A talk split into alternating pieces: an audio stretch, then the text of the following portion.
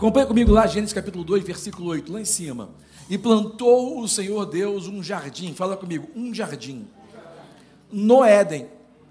Percebe que o jardim não é, é o Éden não é o jardim.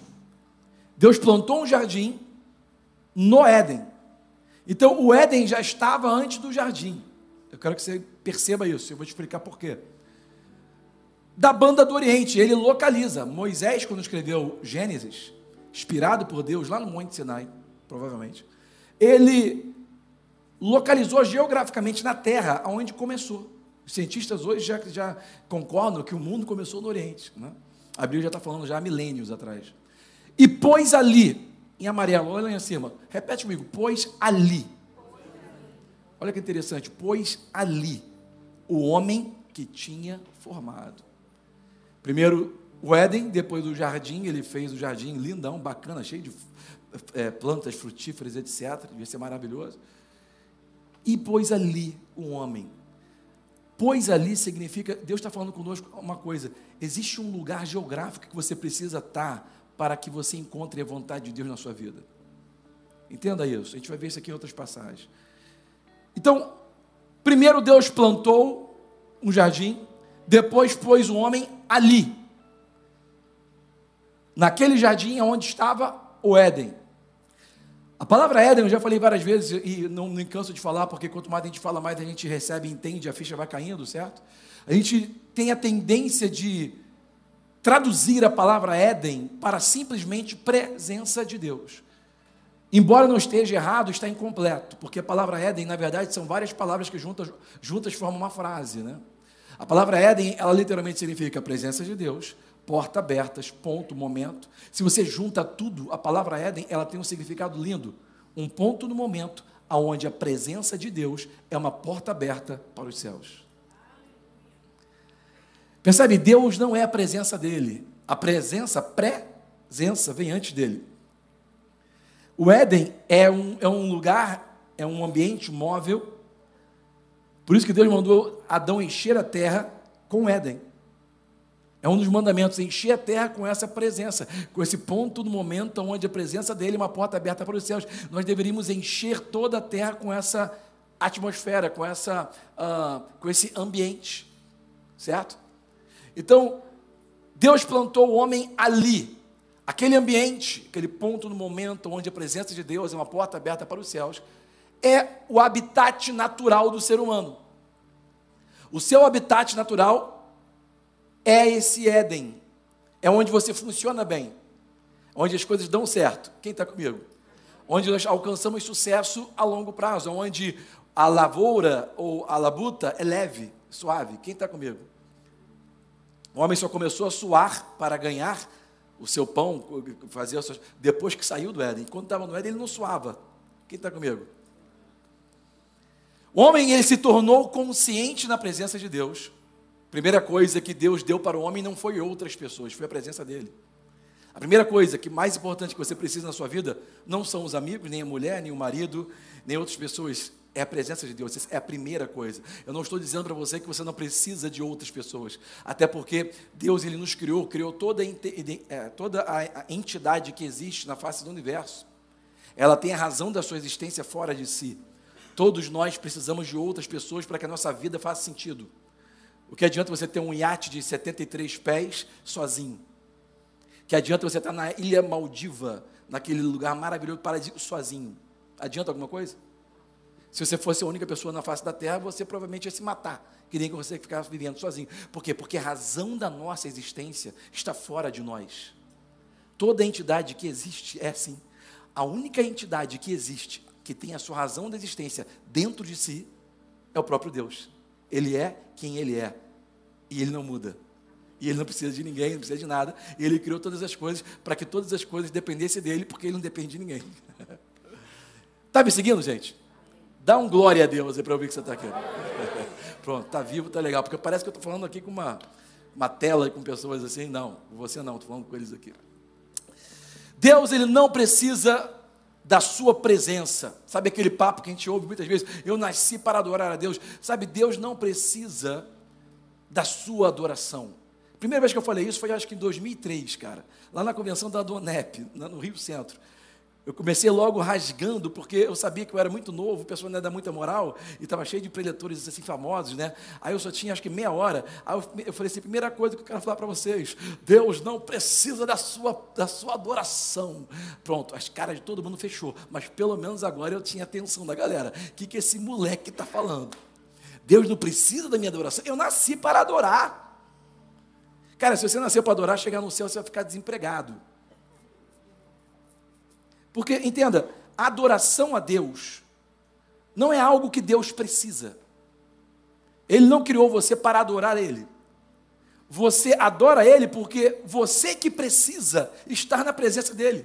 Porque a presença dele é o nosso habitat natural. É como água para um peixe. Se você tira o peixe da água, ele até vive um pouquinho, mas vai viver pouco tempo. Porque o habitat natural dele é a água. Se você tira o homem da presença de Deus, ele pode até durar um pouquinho, mas vai morrer. Porque o habitat natural dele é Deus, é a presença de Deus. Quem está comigo, gente? Para Deus, o fato de você estar respirando não significa que você está vivo. Está seguindo? A primeira coisa que o homem recebeu quando abriu os olhos, quando foi criado, foi a presença dele. Deus ele não tem um problema de ego. Acompanha lá. Ele não precisa ser adorado, você que precisa adorá-lo. Adorar a Deus é uma necessidade do ser humano. Todo mundo se sente bem adorando a Deus. Bota um cara que nunca entrou numa igreja, nunca adorou a Deus na vida. Bota ele aqui no meio desse louvor aqui, as duas meninas cantando, Júlia e Sussu. Só de ouvir, só de sentir essa presença, e já vai se sentir bem. Sim ou sim? A pessoa não sabe explicar, mas ela se sente bem.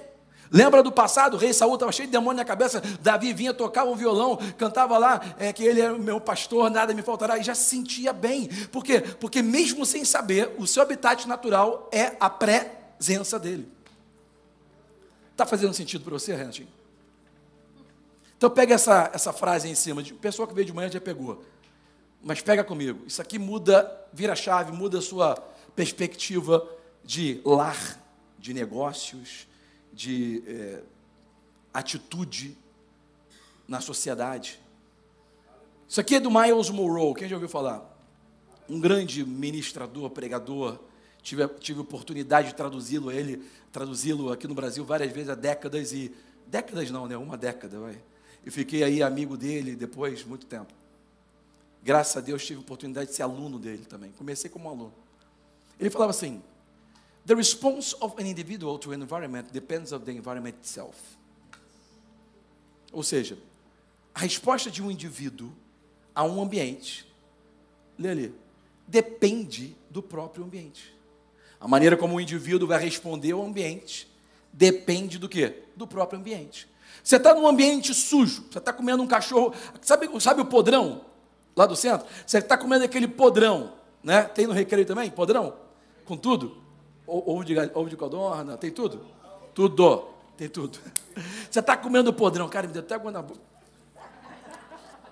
Você está comendo aquele podrão, para falar de podrão, essa hora é, é doído, é veio na minha mente. Né? E aí, cara, você está num ambiente, imagina comigo, você está num ambiente limpo. Limpo. Tudo arrumado, tudo limpo, encerado, chão bonitão, tá, carpete bonitão, tudo limpão, sabe, tudo, todo mundo bem arrumado, você está comendo aquele podrão, você não tem coragem, você até se sente mal comendo aquele podrão. E, e, quando você acaba de comer, tu já, já, limpa tudo, nem come o restinho, igual você faz sozinho, cara. Você já joga, já embrulha, já procura, procura o quê? Uma lixeira para botar ali ninguém ver, depois vai lavar a mão. Por quê? Porque o ambiente vai te trazer uma resposta àquele ambiente. A maneira como nós respondemos ao ambiente depende do próprio ambiente. Você está num ambiente muito sujo, chega lá de terno e gravata todo arrumado, você até também sente mal. Você está overdressed, né? você está mais do que arrumado, você também sente mal, por quê? Porque aquele ambiente está sujo, tá? você come podrão, joga logo no chão, vai, fala aí, coisa e tal. E começa, continua conversando. Porque nós somos assim, nós temos a tendência de responder ao ambiente por causa do ambiente. Como é que você quer paz na sua casa se você cultiva um ambiente de briga o tempo todo, marido e mulher? Como você quer que seus filhos sejam normais? Quem está me seguindo? Como que você consegue ter um bom relacionamento com a sua mulher, com seus filhos, se você não provoca na sua empresa, no seu trabalho? Se seu, seu trabalho, seu ambiente de trabalho é todo sujo, como é que você quer ter sucesso?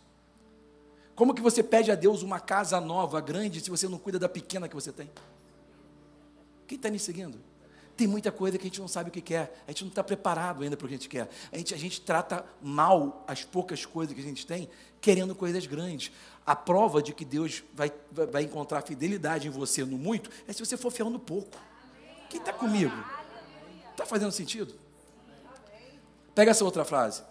A queda do homem é resultado da fidelidade de Deus. primeira, vez, que eu ouvi isso, eu falei assim: não, esse cara está maluco. O que esse cara fumou? Fala para mim. Não está não tá puro, não. Está errado. Como é que a queda do homem é fidelidade de Deus? Que é isso, gente? Como é que ele explica isso? Aí depois ele falou outra frase: a queda do homem é a prova de que você pode confiar em Deus. E por que, por que isso? Porque a gente tem que entender o seguinte: Deus, ele não muda. Ele fala duas vezes na Bíblia isso, né? No Velho e no Novo Testamento. Para Zacarias ele falou, eu sou Deus, eu não mudo. Na verdade, mais do que duas vezes. Para Moisés ele falou, eu sou quem eu sou. E no livro de Hebreus você pega o cara falando no capítulo 13 que Deus é o mesmo ontem, hoje e será eternamente o mesmo. Né? Jesus, né? Então perceba que Deus ele não muda até porque ele não está nesse plano temporal. Ele criou, ele criou o plano temporal. Ele criou o Cronos. Ele está fora, ele está no contínuo. Né? Ele visita todos os tempos ao mesmo tempo, porque ele está fora disso. Então ele não muda, ele tem uma integridade no seu caráter. E você pode confiar em Deus por causa dessa integridade.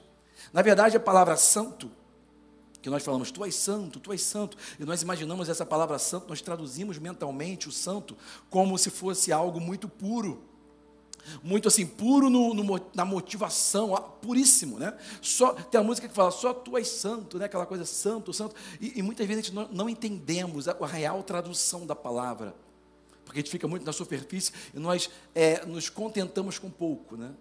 Mas quando você começa a explorar mais o significado, principalmente da palavra quando vem do grego e do hebraico, você percebe que a palavra santo, ela tem uma, uma, uma entonação, um peso bem maior do que apenas puro. Deus não é santo porque ele é apenas puro. Sim, ele é puro.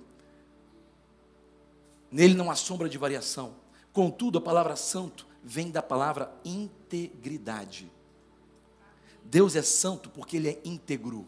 E não é só íntegro porque ele faz o que falou, não, mas também porque ele se torna o que disse. Deus ele quer dizer o que fala, ele faz o que falou e ele se torna o que disse. Por isso que Jesus nunca disse que ele ia nos dar um novo estilo de vida. Ele falou: Eu sou a vida. Ele nunca falou: Eu vou te mostrar o caminho. Não, eu sou. Ele se torna o que ele fala. Ele é íntegro, ele é santo. Está comigo? Ele é um com Sua palavra. Ele é íntegro, ele é uma coisa só com a Sua palavra. Então perceba que quando Deus ele nos dá a Sua palavra, é como se Ele estivesse dando para a gente Ele mesmo. Certo? Então, no começo, quando Deus ele criou o homem, ele deu para o homem um poder. Que poder foi esse? Poder de escolher. Domine o homem, sujeite o homem em toda a terra. E a palavra homem em hebraico vem da palavra ISH, que significa espírito dentro de um corpo de terra. Ish, fala Ish. Em hebraico você fala Ish é homem é o ser humano. Que literalmente significa um espírito que está dentro de um corpo de terra. Domine is sobre toda a terra, animais, aves, etc. Quando Deus falou isso, Satanás que estava aqui, ele ouviu. Satanás era um espírito que está vivo eternamente, contudo morto. Porque estar morto para Deus não significa você estar respirando. Ok? Você pode existir e estar morto, porque está longe da vida. E Jesus disse: Eu sou a vida. E ninguém vai até a fonte, que é Abba, a fonte, the source. Ninguém vai até ele se não for através de mim. Ok? Então perceba que, quando Satanás ouve, ele sabe que aquilo que Deus disse, Deus sendo o rei, que o apóstolo Paulo disse, o primeiro rei, o rei original, né? Invisível, mas real. Quando o rei fala, tudo que o rei fala se torna lei. Não tem esse sistema rudimentar, ralo, pobre, miserável, que nós chamamos de democracia. Que é a vontade do povo. Chegar no céu, amigo, você vai tomar um susto. Não tem democracia. Você não vai ter que votar em ninguém. Deus não está lá porque votaram nele. Quem está quem tá me seguindo? Sabe por quê? Porque num reino, um rei não é votado, ele nasce rei. Por isso que quando Jesus nasceu, vieram pastores de outros lugares, de outros estados, de outras, de outras nações, procurando reis, magos, que tiveram a orientação divinamente inspirados, falando assim: aonde está o rei que nasceu em Israel? Ele nasceu rei. Presidente é votado, rei nasce rei. Você está entendendo por que, que você teve que nascer de novo? Ele é o rei dos e Senhor dois? Vocês são senhores, vocês são reis. Cara, mês que vem eu vou trazer uma palavra tão poderosa, vai ficar de bobeira. Quando Satanás ouve Deus falando, ele sabia que o que Deus falou era verdade, era, era lei na, na, no universo. Só Ish, só espírito com corpo físico que vai ter autoridade nessa terra. O que, que ele fez? Usou a serpente. Mas a serpente era ilegal, porque ela é um ser terreno, mas não tinha o espírito, que não era a mesma essência de Deus. Então ele fez de maneira ilegal e convenceu a mulher de trair a Deus por livre e espontânea vontade. Ela tinha escolha de fazer aquilo. Autonomia, você não está explicando porque que a queda do homem é a prova de que você pode confiar em Deus. Estou explicando sim. Deus não sabia que Eva ia pecar e Adão ia pecar? Sim ou não? Sim ou sim? Por que, que Deus criou o homem? Por que, que Deus permitiu a serpente entrar? Não. Deus falou sujeite. Quando ele falou sujeite, ele já estava falando: serpente vai vir. Exerça a tua autoridade, porque vai vir. Deus não vai te livrar da serpente. Você já tem autoridade para pisar na cabeça dela. Quem está comigo, gente? Tem muita coisa que você está pedindo para Deus te livrar, quando na verdade é você que tem que exercer a sua autoridade em Cristo. Se você aceitar Jesus hoje como Senhor, hoje pela primeira vez, você tem a mesma autoridade que eu tenho de 48 anos na igreja. Quem está me seguindo? O cara, quando recebe Jesus como Senhor, ele tem a mesma autoridade, só não sabe ainda, mas é a mesma autoridade. Todos nós temos mais poder em nossas palavras do que João Batista, o profeta. Que o próprio Jesus disse: nascido de mulher, não, há, não houve outro maior do que João Batista. Mas eu digo que no meu reino, o menor é maior do que ele. E se João Batista foi responsável para endireitar as veredas para que Jesus viesse, com, o poder da sua palavra, imagina o poder que você tem, que é maior do que ele. Quem está me seguindo, gente? Você é o profeta da tua casa, você é o profeta do seu futuro. Você é o profeta do que vai acontecer. Você é o profeta para criar o seu mundo. Você tem essa natureza, essa autoridade. Deus sabia que ela ia pecar, Deus sabia que a raça humana ia se jogar, ia pedir independência do reino, mas ele não impediu, por quê? Porque você pode confiar quando Deus te dá uma coisa se ele te deu o poder para escolher, e ele sabia que você mesmo assim iria jogar fora e não fez nada, é uma prova que você pode confiar, ele não volta atrás naquilo que ele fala. Ele podia chegar assim, peraí, vamos parar tudo aqui, a serpente está ilegal, segura essa onda aqui, não vou deixar acontecer essa barbaridade do mundo, eu sou muito bom, eu sou justo. O que, ele está fazendo se ele fizesse isso? Ele está quebrando a palavra dele, que deu para o homem autoridade na terra. Ish vai dominar e sujeitar a terra. Se ele quebrasse a autoridade, você não ia confiar mais nele. Se Deus chegasse para a gente hoje aqui e falasse qualquer palavra, você fala assim: peraí, você quebrou a autoridade com Adão, sua palavra com ele, por que, que, que eu vou, por que, que eu vou acreditar em você? Por que, que você não precisa de muita fé para crer em Deus? Porque ele nunca volta atrás na palavra dele. Quem está me seguindo? Por, isso que Jesus falou: olha, a fé é tamanho de um grão, o menor grão que existe na terra é mostarda.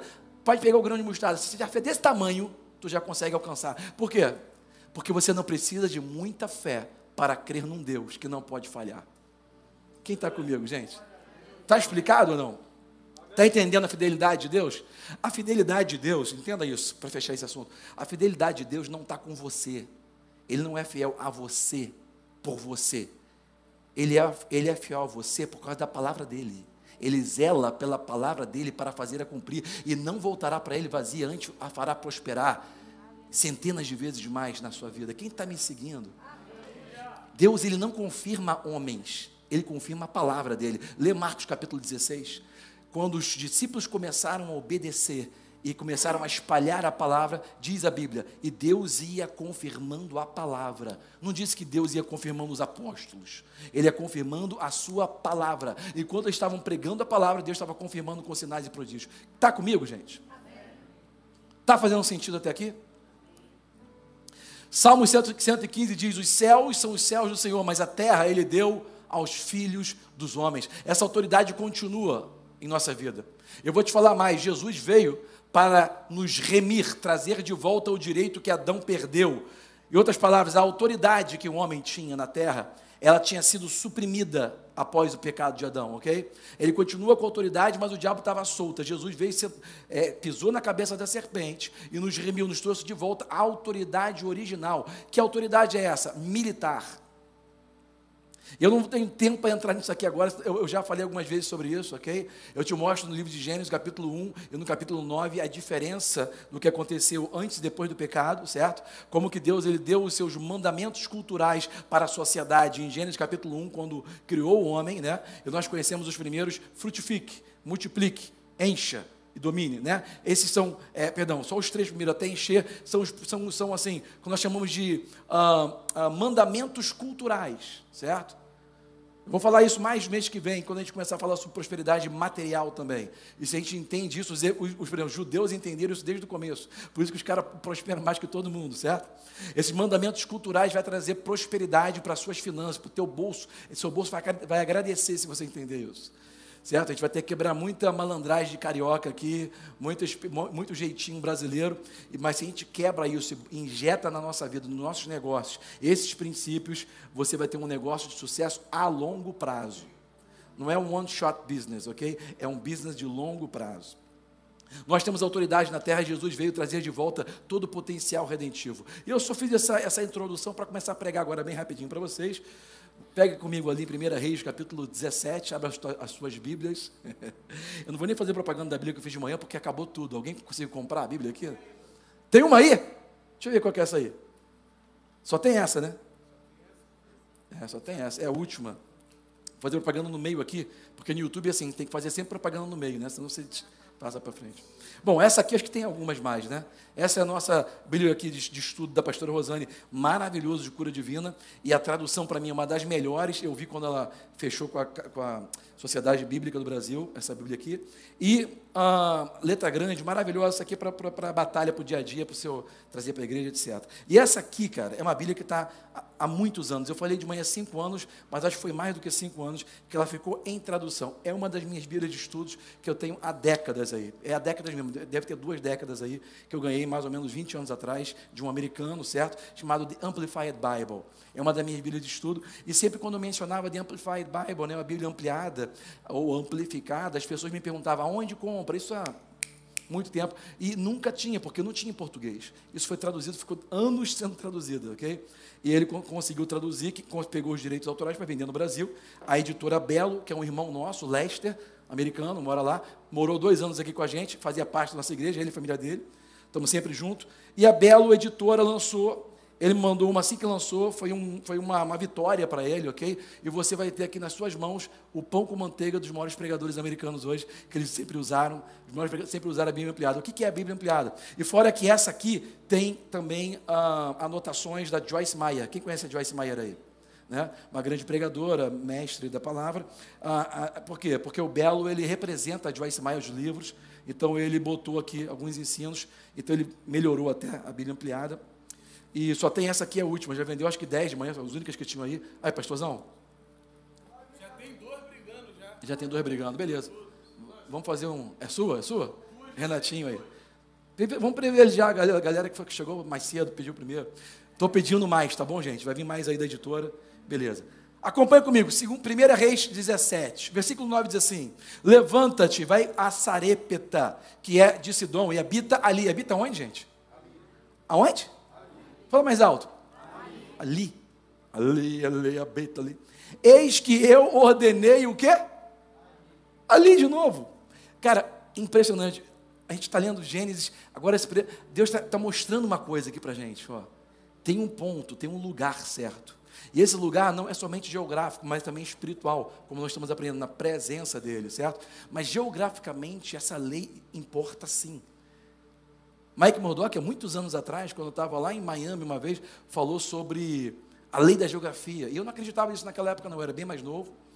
Eu devia ter uns 20 e poucos anos de idade naquela época. E eu não acreditava porque eu achava que Deus estava em qualquer lugar, e Deus realmente está em qualquer lugar, mas sabia que existe um lugar específico, onde Deus vai te levando em determinados momentos para a sua vida, para que você encontre aquilo que Ele tem preparado para você?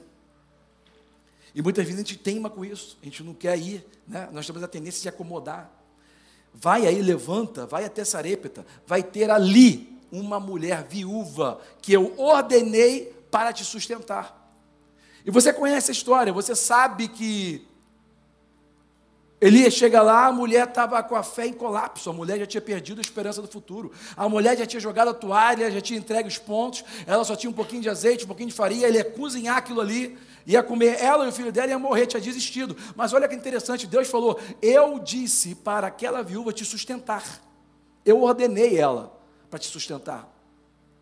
Isso nos mostra o quê? Que Deus tinha relacionamento com aquela mulher, porque ela ouviu a voz do Criador dizendo para ela, e ela, quando viu entre o 9 e o 13, de 1 17, 1 Reis 17, você vai perceber que quando aquela viúva ela viu Elias de longe, ela falou assim: Vive o Senhor teu Deus. Mas eu não tenho nada senão um pouquinho de azeite, um pouquinho de farinha. Olha o que ela disse: Vive o Senhor teu Deus. Deus, o seu Deus, Elias, eu sei, eu sei quem você é, eu sei que tu é profeta de Deus, e o seu Deus está vivo. Ela tinha um relacionamento com Deus, ela cria em Deus, só que a fé dela estava abalada, estava quebrada. A fé dela tinha sofrido um colapso, a esperança dela tinha ruído. Ela não via mais esperança para o futuro, ela não conseguia crer mais no futuro. Ela estava pronta para morrer. Foi por isso que Deus botou ela para se associar com Elias. Porque quando você está fraco demais, você tem que se associar a um ministério que tem a palavra de Deus. Quem está comigo, gente? E você vai ver na, na, última passagem, deixa eu só ler esse, esse próximo versículo aqui, ó. Versículo 3 diz assim: Elias lhe disse: Não tenha medo. Deus sempre lhe manda você jogar fora o medo antes de você agir pela fé. Porque o inimigo da fé não é a dúvida. O inimigo, o inimigo da fé é o medo. Muitas vezes você vai crer com o coração e às vezes vai ter dúvida na mente. Não tem problema. Enquanto essa dúvida aqui não atrapalhar a sua ação de fé, beleza. A sua dúvida só não pode ser maior do que a sua fé, senão te trava, ok? Mas enquanto a tua dúvida for menor, tu continua andando pela fé, mesmo às vezes duvidando em the back of your mind, aqui atrás naquela pulguinha, sabe, atrás da mente. Mas tu vai, continua, vai, continua, vai. Agora, se você fica com medo, tu para. Porque o medo ele atrapalha. Tem gente que pensa que o medo é amigo. O medo não é teu amigo. Uma vez eu estava andando num carro com um pastor, esse pastor estava dirigindo, não posso falar quem ele é, porque ele é conhecido. Eu também não estou me gabando aqui não, tá? Foi só um acontecimento que aconteceu e eu uso isso na minha vida para dar exemplos. Nessa viagem, indo para a casa do meu avô, tinha almoçar lá na casa do custódio. Lá tinha um peixe gostoso, um almoço bom, a gente tinha saído da Donep e ia para lá. Quando a gente estava andando de carro, ele quis fazer aquela, né, quebrar o gelo, conversar comigo. Um jovem empregador, né? Você tem mais de 20 anos. E aí, ele chegou e falou assim: Olha, o medo não é ruim, esse pastor falou. Porque se eu tenho medo de água e eu não sei nadar, esse medo vai evitar que eu me jogue na água e acabe morrendo. Eu fiquei, mas pastor, porque eu não gosto dessa, eu não gosto do medo, eu tenho, tenho raiva do medo. E aí eu falei, pastor, é, primeira coisa, a Bíblia diz que Deus não nos deu o espírito do medo, e se Deus não me deu alguma coisa, eu não quero aquilo. Sim ou não?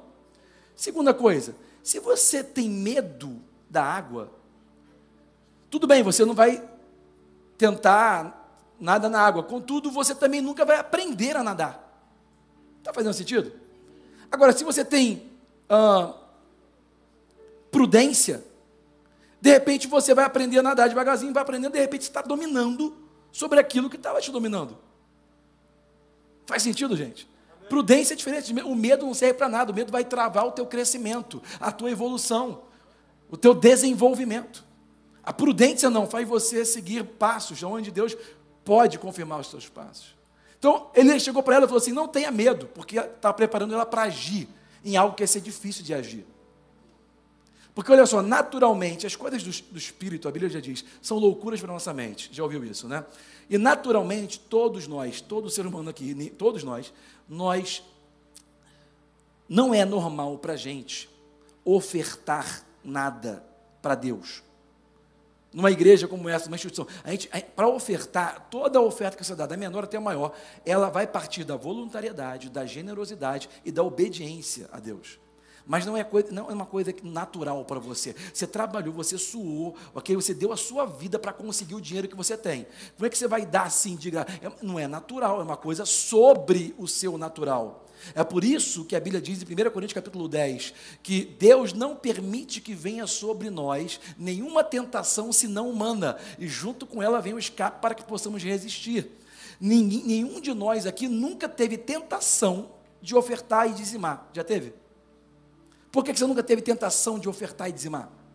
Você está andando na rua assim, de repente, para. O que foi? Cara, não consigo parar de pensar. O que, que isso aqui está tá tentando? Tentação. Falei, o que, que é? Qual, o que está rolando? Não, eu tenho que procurar uma igreja agora que eu tenho que dar o dízimo agora, que eu não estou aguentando mais. Já sentiu isso? Eu tenho que ofertar agora. Me dá uma igreja, eu tenho que ofertar um pix. Não, você nunca sentiu isso. Tentação de ofertar. Por que, que você nunca sentiu? Porque ofertar dizimar, entregar uma oferta, não é natural, é espiritual. Está me seguindo? É algo que você tem que fazer pela fé. E graças a Deus, porque o que nós plantamos em fé, na vida, nós, nós vamos escolher vida. Né? É tudo que nós plantamos na carne, a gente escolhe destruição.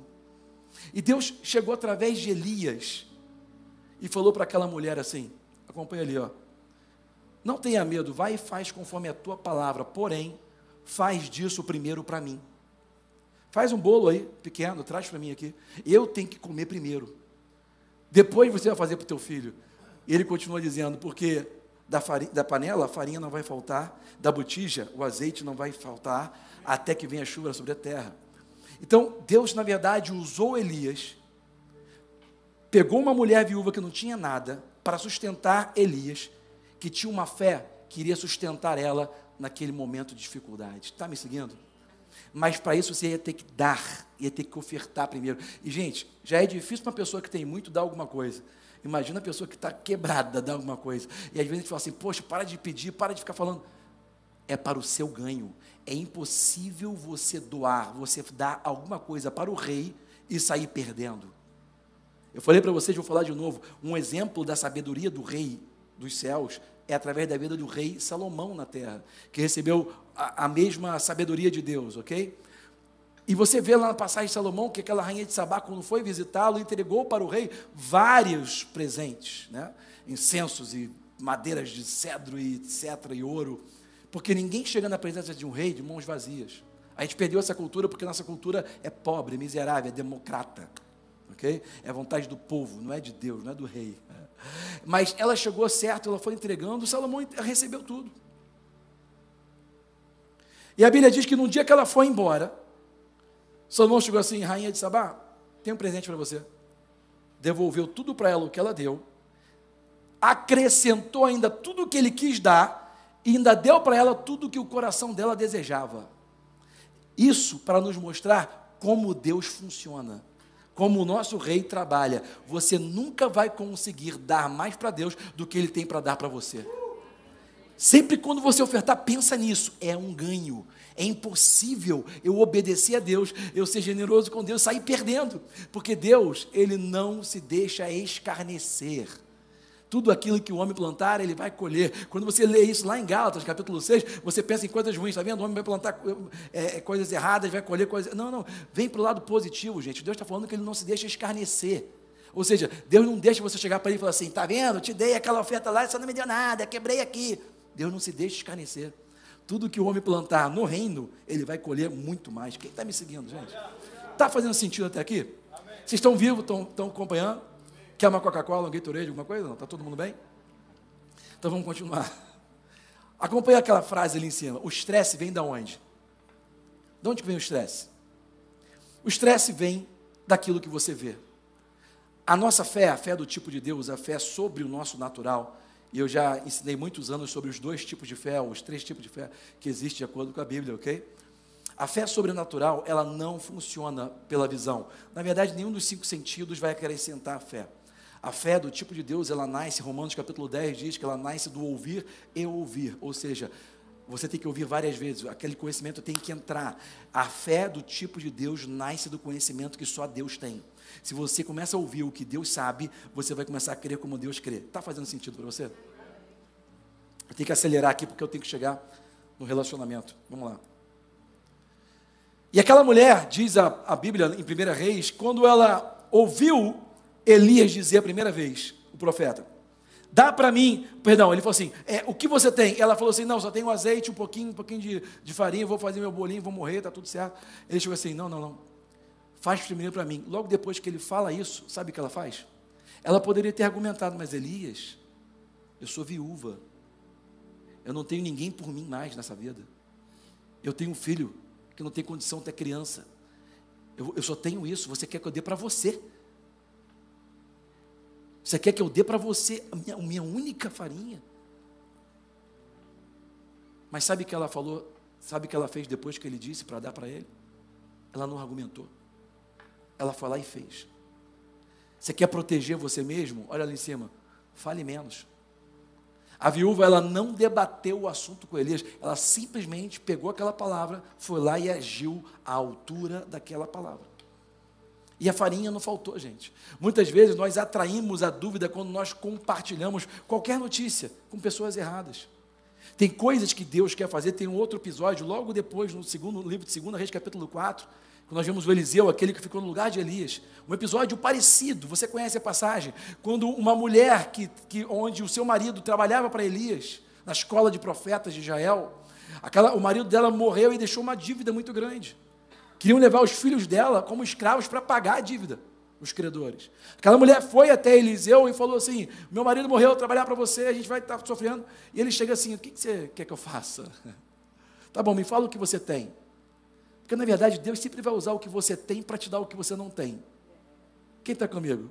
O princípio da multiplicação não é Deus adicionar a você o que você não tem, é multiplicar o que você tem. Só que nós temos a tendência de menosprezar o que nós temos. Esse carro velho, essa casa caindo aos pedaços, esse marido, cachorro sarnento, que está. Essa esposa, não sei o quê, esse filho, aquilo, esse trabalho, não sei o quê. Sempre quando você menospreza o que você tem, você está provando para os céus que você não está pronto para a multiplicação. Porque Deus vai usar o que você tem para te dar o que você não tem. Ele, Eliseu chegou para ela e falou assim: O que, que você tem? Ela chegou: Tem um pouquinho de azeite. Ah, é? Vai nos seus vizinhos. Pega todo tipo de balde, vasilha, garrafa que você puder dos seus vizinhos, emprestado. Não, não, não pede, não, não tenta explicar para ninguém. Entra em casa, fecha a porta sobre você e seus filhos e começa a derramar esse pouquinho de azeite nas vasilhas, nos baldes, tudo cheio, tudo vazio. Começa a jogar. O quê? Ela também não debateu. Ela simplesmente foi, pegou as vasilhas e outra coisa legal que a gente pode aprender nessa passagem, tá?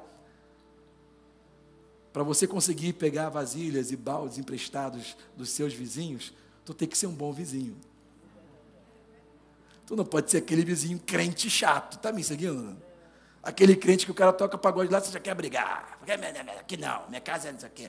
Você, aquele muito crentão, na hora que precisar de vasilha emprestada, não vai conseguir. Porque tu é um crente chato. Agora, se tu é um crente maneiro, tu vai lá, pede a vasilha, o baldizão, o cara vai lá te empresta. Vai ter uma hora que tu pode precisar. Que está me seguindo? Está fazendo sentido, gente? Pode irritar de vez em quando, se quiser, me ajuda aí. Então, assim, ela pegou e foi lá e fechou a porta. Fechou a porta. Ela não argumentou e ela fechou a porta. Isso aí me fala mais. Sabe o que a Bíblia está me falando? Está me dizendo que quando você fecha a porta, você está impedindo, eu já vou relacionar a nossa, a nossa inteligência relacional aqui com isso. Quando você fecha a porta, você está impedindo de pessoas entrarem na tua casa e começarem a questionar a loucura da fé que você está fazendo. Imagina se ela tivesse deixado a porta aberta. E então um cara que estava num seminário, que conhece a Deus teologicamente, filosoficamente, homileticamente, hermeneuticamente, ia chegar para ela assim: você não pode tentar obrigar a Deus a fazer nada por você. Não é assim que Deus faz. Deus é um Deus santo, ele faz o que ele quiser. Imagina se entra um cara desse na casa dela naquela hora ia acabar com tudo, ia dar errado. Então Deus falou assim: fecha a porta, porque você está fechando a porta para dúvida, para medo, para tudo. E deixa eu te falar: tem muita gente que até quer te ajudar, mas não está na tua pele, não sabe o que você está passando. Você tem que fechar a porta, porque ela até querendo ajudar vai atrapalhar o que você vai fazer, porque vai ser loucura você pegar isso aqui de azeite e começar a jogar em balde e cisterna. Que está me seguindo, gente? Mas só quem está passando sabe o nível de fé, a demanda que ela está precisando. Vamos lá. Proteja você mesmo, fale menos. Para de atrair dúvida contando as suas notícias para pessoas erradas. Vamos entrar aqui na inteligência relacional. Isso aqui é bom demais. Isso aqui vou ter que fazer um mês só sobre isso, ok? A gente vai abordar várias coisas aqui. Eu vou só dar uma pincelada ao que eu falei de manhã e vou falar mais um pouquinho. Mas isso aqui vai é uma coisa muito prática para a nossa vida. Sabe, tem muito ensinamento por aí afora que é bom, mas os princípios todos estão na Bíblia. Eu vou te mostrar, quer ver? O que é inteligência relacional? É uma boa administração dos seus relacionamentos. Inteligência relacional, ela, ela implica na ideia de que você tem que saber com quem se relacionar, quando se relacionar e aonde posicionar aquela, aquela, aquela amizade, aquele relacionamento na tua vida. Não é apenas você saber, ah, aquela pessoa é boa, aquela pessoa não é, na tua, no teu estereotipo mental de, de, de análise. Está me seguindo? É você, porque nós estamos nos relacionando com todo tipo de pessoa na vida. Eu, eu, nós estamos falando aqui desde o começo que a razão da nossa existência está fora de nós. Nós estamos sempre buscando né, networking, né? isso está intrínseco no ser humano, certo? Só que quando você começa a estudar um pouco e entender, Jesus é o maior mestre, o maior, é, é, é, é, vamos dizer assim, exemplo de relacionamento, de inteligência relacional que eu conheço. Jesus foi fantástico nisso, certo? Falei de manhã, Jesus ele tinha quantos apóstolos, quantos discípulos? Doze. Mas tinha lugar que só levava três. Por quê? Porque você amar todo mundo não significa você tratar todo mundo igual. Amar todo mundo não significa tratar todo mundo igual. Inteligência relacional implica na ideia de que você tem que saber com quem, quem, aqui, o exemplo ali. Número um, quem são as pessoas certas para estar dentro do teu ônibus, da tua vida, né, no teu ônibus agora. Dois, quando devem entrar no teu ônibus. E três, onde elas devem estar sentadas no teu ônibus. Até o posicionamento dentro do ônibus. Não pode chegar agora e você está na janela, não é meu peixe? É peixe. Está seguindo? Inteligência relacional. Repete comigo. Quem, quando e onde. Tem gente que não pode entrar no teu ônibus hoje. Tem gente que pode entrar, mas não agora. E tem gente que até pode entrar agora, mas tem que sentar no lugar certo. Está fazendo sentido para você? Acompanhe então aqui quatro tipos de pessoas que nós que vai passar pela nossa vida ou vai ficar na nossa vida, certo? Primeiro, associados. Segundo, uma pessoa que nós chamamos de missão. Terceiro, amigos. E quarto, conselheiros, né? Que são os mentores também. O que são os associados? A gente vai falar um pouco mais hoje à noite. Associados é aquele tipo de pessoa que está na tua vida por causa de um interesse comum, por causa de uma afinidade, por causa de uma agenda. Por exemplo, seu filho joga bola lá no campo do Zico. Aí tem outros pais lá também. Você sempre encontra com os outros pais toda segunda-feira à noite, 8 horas da noite, porque você leva teu filho, ele também leva o filho dele. Aí você acaba conversando com o cara. Você conversa com ele, você fica amigo dele. Mas não é uma amizade. O que é aquilo? É uma, é uma, é uma associação. Você está ali meio que só se encontrando com ele por causa de uma agenda em comum certo? Você não pode confundir aquele cara com um amigo. Você não pode abrir a tua vida para aquele cara. Você não pode ficar no mesmo nível de vida daquele cara. Está entendendo? Aquele cara, de repente, não pode entrar no teu ônibus agora. Ou se entrar agora, ele tem que saber onde vai botar sentado lá. Certo? Ou talvez, talvez ele não vai entrar agora, vai entrar depois. Certo? Você pega só o contato, o zap dele. Então você só está encontrando ele porque você gosta, sei lá, de jogar futebol, seu filho, ou você vai no salão, a mulher está no salão lá. Não é, todas as pessoas que você conhece no salão, não é para ser sua amiga. Quem está me seguindo? Ali é apenas um encontro social. Não é para abrir. A gente tem que começar a entender esse tipo de inteligência, porque vai facilitar na prática a tua vida. O que é uma missão? A pessoa que é uma missão, uh, it's an assignment, né, que fala em inglês. É como se fosse assim, uma pessoa que Deus coloca na tua vida para você cuidar, para você melhorar a vida dela. Eu vou falar para vocês dois avisos de algo novo que nós estamos colocando na igreja, e um deles tem a ver sobre isso, ok? Socialmente dizendo. Missão é aquela pessoa que você está cuidando, às vezes pode ser na igreja, às vezes pode ser no trabalho, até na sua casa. Né? Deus está te dando sabedoria para você ajudar aquela pessoa, para você levantar aquela pessoa. Agora, olha a importância da inteligência relacional. É você entender que aquela pessoa é uma missão para você. Tem muita gente que começa a cuidar de uma pessoa, melhorar a vida dela, para ficar com ela. Tem gente namorando a missão. Às vezes tem gente aí que é casado e está pulando a cerca com a missão. Desculpa, eu tô meio ácido, eu tô meio real demais, né? O cara era para cuidar da vida da, da pessoa, para melhorar, para que ela encontre o propósito dela, mas ela, às vezes, involuntariamente acaba manipulando a pessoa. Porque ela está melhorando aquela pessoa não para encontrar Deus ou o seu propósito, mas para ficar com ela. Acontece isso sim ou sim? Acontece muito. E a gente tem que, a gente que está de pé, tem que ter cuidado para não cair. Por quê? Porque isso aí às vezes é uma coisa que o ser humano, ele, né, você vai convivendo com a pessoa, a missão é a pessoa que Deus coloca confiando em você, para que você melhore, para que ela alcance aquilo que Deus tem para ela. Não tem nada a ver com você. Quem está me seguindo? O que seria amigo? Amigo é aquilo que você já sabe mais, né? Aquele cara talvez por causa da história da sua criação, amigo de infância, ou porque você, sei lá, ficou por várias razões aqui na igreja, ou no trabalho, ou na casa, sua, sua família, você ficou mais chegado, tem mais afinidade, virou um amigo, né? Nessa questão de amigos, nós temos que entender algumas coisas interessantes. A primeira é que nem todo amigo é para você se associar completamente. Nem todo amigo é para você abrir a sua vida completamente.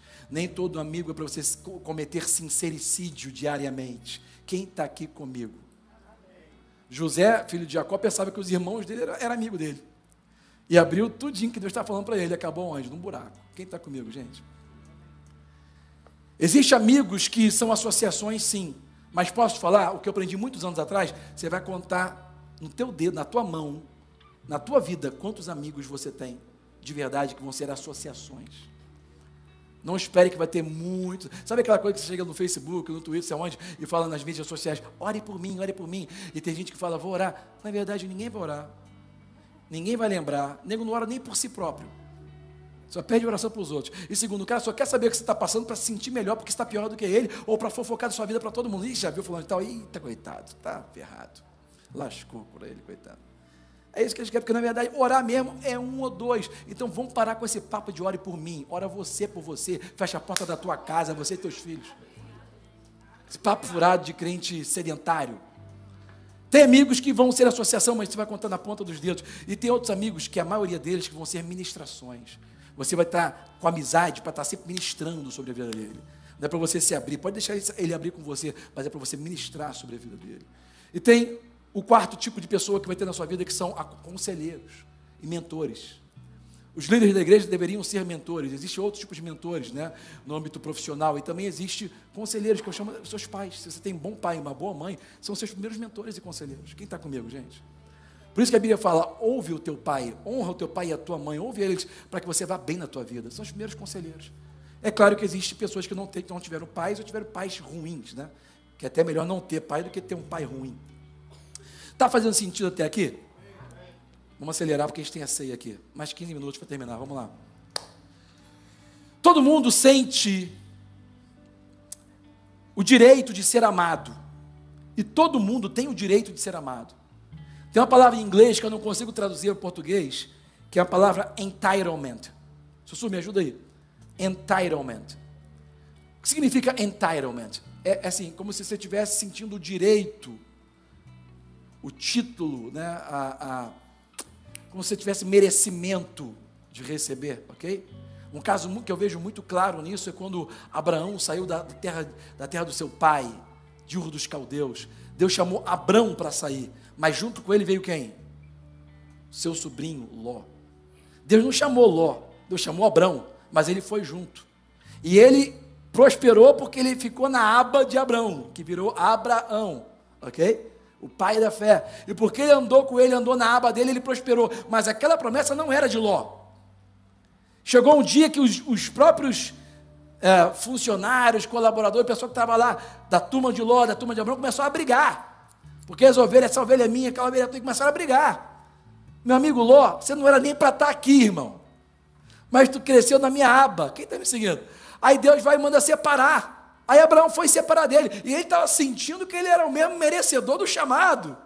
O que, que, é isso? É o direito de sentir que tem o merecimento. Meu irmão, tu só estava na minha aba. Tá bom, escolhe onde você quer ficar. E ele escolheu, se deu mal, ficou lá em Sodoma, né, Gomorra. E Abraão ficou lá com, com as pedras, com o deserto. Acabou que o negócio prosperou. Porque o chamado estava onde? Estava com Abraão. Você está entendendo esse sentimento de merecimento? Muitas vezes a gente está é, crescendo num ambiente ou num negócio, a gente acha que, tá, que é merecedor, meu amigo. Você está fazendo parte de uma coisa. Agora, o direito de ser amado, todo mundo tem. Mas olha ali. Todo mundo tem o direito de ser amado. Mas nem todo mundo tem o direito a ter acesso à sua vida, o seu ônibus. E é isso que a gente tem que entender. Amar as pessoas não significa dar a elas acesso. Quem está comigo, gente? O cristianismo erra muito nisso ao longo dos séculos, porque acha que a pessoa, por merecer ser amada, tem o direito a ter acesso. E as pessoas se, se, se, é, é, se atrapalham, se bate os pés pelas mãos. Eu já vi isso tantas vezes na igreja, em vários lugares, na sociedade, né? A pessoa dando acesso a outras pessoas da sua casa, aquilo, ó. Quem está entendendo o que eu estou falando? Por exemplo, Deus não deixou de amar Adão e Eva quando eles pecaram. Mas porque pecaram, tiveram que sair do jardim botou querubins com espadas flamejantes ao redor, expulsou os dois, já te amo, mas sai daqui. Acesso ao jardim tu não tem mais. Quem está me seguindo? Está fazendo sentido, gente? Só que as pessoas elas se sentem ofendidas por não ter mais o mesmo acesso que tinham antes. E pensam que quando você fecha o acesso, está maltratando elas. Já passou por isso? Você fechou o acesso, você está mal, ah, você está me tratando mal. Você está me tratando de maneira errada diante de Deus. Não, meu amigo, só não te dê acesso, eu continuo te amando. Eu já falei para vocês algumas vezes ao longo dos anos que eu tinha um grande amigo na igreja. O cara era o meu melhor amigo na igreja. Foi até um, um, um cara assim, um exemplo espiritual de, de Deus, assim, tudo. O cara era mais velho, né? Lá no meio dos jovens, na igreja de onde eu vim. E o cara tinha uma, ele era uma figura, ele era um cara alto, assim, um cabelão louro, comprido, assim, parecia um anjo, aquele nariz assim de nós todos, né, meio árabe, assim. E ele andava com aquelas camisas de baile, não sei se você vai lembrar, quem lembra da, da, da camisa de baile aqui? Alguém? Deve estar se entregando aqui. Hein? Tem gente que eu sei que podia ter levantado a mão e não levantou. Só para pensar que é novinho, né? Camisa de baile já foi onda, certo? Aí ele andava com aquelas roupas, etc. O cinto dele era uma corda que ele amarrava. Ele tinha uma barriga assim bonitona, né? Aquela barriga bonitona. Ele andava assim na igreja. Chegava assim na igreja. E aí ele chamava atenção, era um cara. E eu fiquei muito amigo dele. Eu comecei a aprender a palavra, comecei a ler muito naquela época, sem intenção nenhuma de, me, de ser pregador, nada disso. Eu só queria buscar Deus para achar Deus. E aí o Nilcinho, né? Tinha lá uma célula, e o Nilcinho me botou para dentro da célula dele. A gente começou naquela amizade, eu ficava, eu era recém-casado, e recém-casado é o melhor dos mundos né? Porque quando você casa, você só oficializa a parada e fica lá bem de vida, não precisa dar satisfação para tua mãe, para teu pai. Pode ficar a madrugada toda conversando lá, comendo pizza até explodir, né? Uma maravilha conversando. É o tipo de amizade assim. Só que passava o tempo, parecia que aquela amizade era prejudicial, porque por mais que eu passasse para ele tudo que eu estava aprendendo, abria tudo da palavra, das coisas com ele, ajudava ele nas coisas de negócio e tudo, parecia que do nada ele dava uma veneta, ia para trás dava uma veneta na cabeça dele, falava tudo ao contrário, me, às vezes na frente dos outros falava querendo discutir comigo. Eu disse você não estava entendendo nada. Aí Deus começou a falar comigo. Está na hora de começar a cortar. Só que ele era o tipo da amizade que quando minha mulher ficou grávida da minha primeira filha, ele e a mulher dele ficaram lá em casa a madrugada toda, porque ficou nervoso que queria alguém para conversar, porque de manhã já ia nascer aquela coisa toda, a correria, foi comigo junto, aquele tipo de amizade que eu falo assim, vamos amanhã para a China, ele, vamos embora, pegava a bolsa e na hora, aquele tipo de amizade que é impossível cortar, é impossível, tanto eu quanto Rebeca, a gente amava eles, era amizade de casal, era aquela coisa maneiríssima, e Deus começou a falar comigo assim, falei assim, cara, não é possível isso, mas aí eu comecei devagarzinho, ó, naquele, no, todo final de semana estava junto. Mas eu comecei um final de semana não não chamar, não ir. Mas o que está acontecendo? Nada não, está tudo bem. Foi aos pouquinhos. Eu continuei amando ele. Eu amo ele até hoje, mesmo tendo carregado o caixão dele anos atrás. E eu ministrei no funeral dele. E amo e tenho saudade dele até hoje.